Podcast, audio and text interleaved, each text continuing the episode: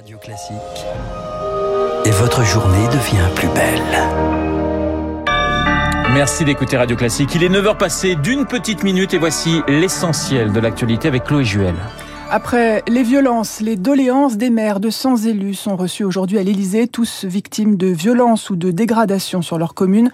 Pas de prise de parole d'Emmanuel Macron prévue ensuite. Le chef de l'État veut un échange le plus informel possible. Cette nuit a été plus calme, 72 interpellations. Il est trop tôt pour donner un chiffre précis, mais la barre symbolique du milliard d'euros serait franchie, selon le président du MEDEF Geoffroy Route Bézieux. Dans le Parisien ce matin, le coût des violences urbaines est considérable. 200 commerces pillés 300 agences bancaires, presque autant de bureaux de tabac détruits. C'est la quatrième opération de ce type en un an. La France a rapatrié de Syrie 10 femmes de 23 à 40 ans, 25 enfants, on ne connaît pas leur âge. Euh, tous étaient détenus dans les camps de prisonniers djihadistes du nord-est du pays contrôlés par les Kurdes.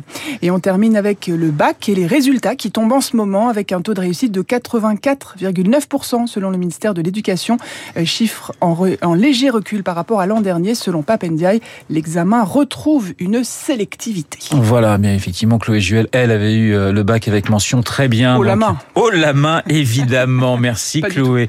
9h02 sur l'antenne de Radio Classique, l'heure de retrouver.